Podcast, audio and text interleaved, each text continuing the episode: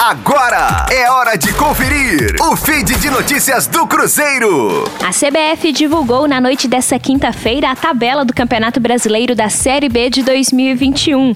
A competição que pela primeira vez terá a participação de cinco campeões da Série A, Botafogo, Coritiba, Cruzeiro, Guarani e Vasco, tem início previsto para os dias 28 e 29 de maio. O Cruzeiro estreia na competição contra a equipe do Confiança fora de casa e depois recebe o CRB times que ultimamente têm dado trabalho à equipe celeste. Agora anota aí na agenda porque na sequência a Raposa encara Goiás, Ponte Preta, Operário, Vasco, CSA, Guarani, Brasil de Pelotas, Coritiba, Botafogo, Havaí, Remo, Vila Nova, Londrina, Brusque, Vitória, Sampaio Correia e fecha o primeiro turno jogando contra o Náutico.